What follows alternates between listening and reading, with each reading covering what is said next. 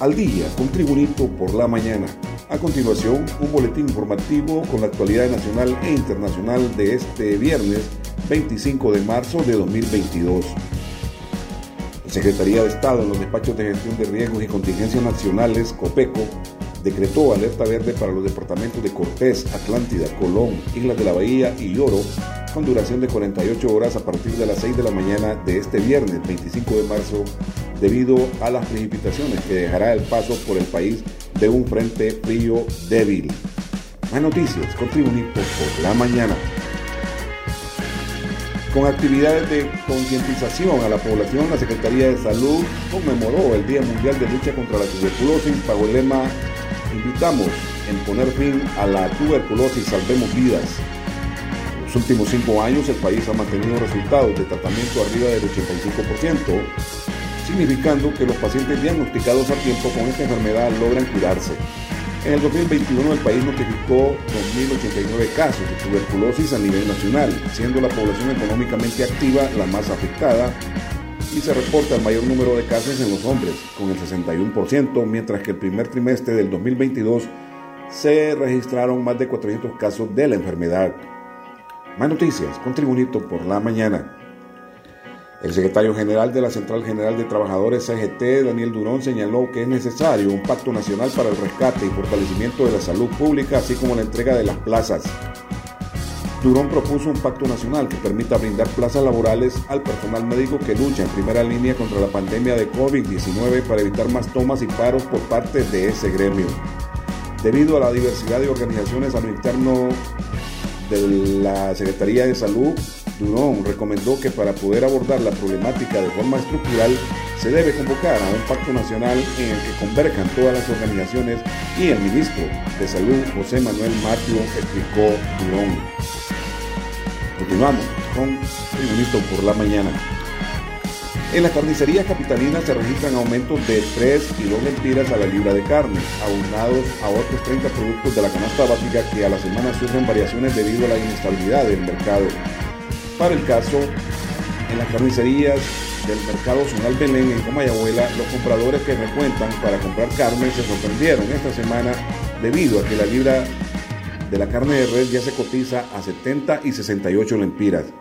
Según los vendedores, el aumento se vincula a diferentes factores, entre ellos el alto costo de producción y el aumento al acarreo de los productos, debido a que en muchos casos provienen desde zonas como Olancho, Lloro y municipios aledaños al Distrito Central. Más noticias con Tribunito por la mañana. Tras labores de campo y técnicas de inteligencia, funcionarios de investigación de la Policía Nacional reportaron la ubicación de un ciudadano que fingió su propio secuestro para sacarle una cuantiosa suma de dinero a su familia. Agentes de la Unidad Nacional Antisecuestros de la Dirección Policial de Investigaciones DPI conocieron del caso el martes 22 de marzo pasado, por lo que se trasladaron a Nacaome, en el sureño departamento de Valle, lugar de residencia del sospechoso. Los familiares de la supuesta víctima recibieron mensajes de WhatsApp donde les informaban del secuestro y que debían entregar 800 mil empiras a cambio de dejarlo en libertad. Los agentes de investigación comenzaron con las diligencias para ubicar a las víctimas y a sus captores. Sin embargo, descubrieron que este había fingido su secuestro. Más noticias con Tribunito por la mañana. El Parque Arqueológico de Copán, en la zona de Copán Ruinas, en el occidental departamento del mismo nombre de Copán, pone a disposición de visitantes nacionales y extranjeros una guía auditiva para que puedan realizar recorridos autoguiados del sitio y museo de manera individual o con su familia y a su ritmo. De esta forma, la joya turística Catracha, es decir, el Parque Arqueológico de Copán, se pone a la altura de los parques y museos a nivel internacional. Lanzamiento de esta nueva opción para los visitantes se llevó a cabo en el Parque Arqueológico de Copán con la presencia de la ministra de Turismo Yadira Gómez, representantes del sitio Municipalidad y Asociación de Guías de Copán, entre otras autoridades. en las noticias internacionales, el presidente de Estados Unidos, Joe Biden, aterrizó este viernes en Sisow, Polonia, a 100 kilómetros de la frontera con Ucrania. En su visita de dos días en Polonia, Biden tiene previsto reunirse con soldados estadounidenses apostados en esa zona y viajar después a Varsovia, la capital de Polonia, donde hablará con los líderes polacos y visitará un centro de acogida de refugiados ucranianos que huyeron de la invasión rusa.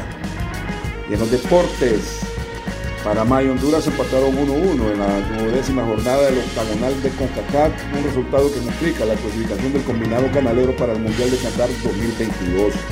Los goles del partido disputado en el estadio Romer Fernández de la capital de Panamá, la ciudad de Panamá, fueron marcados por Rolando Blackmore al minuto 23 para los panameños, mientras que el ariete hondureño Kevin López hizo el gol de Honduras al minuto 65. Y este ha sido el boletín de noticias de Tribunito por la mañana de este viernes 25 de marzo de 2022. Muchas gracias por tu atención. Tribunito por la mañana te indica que estés atento a su próximo boletín informativo.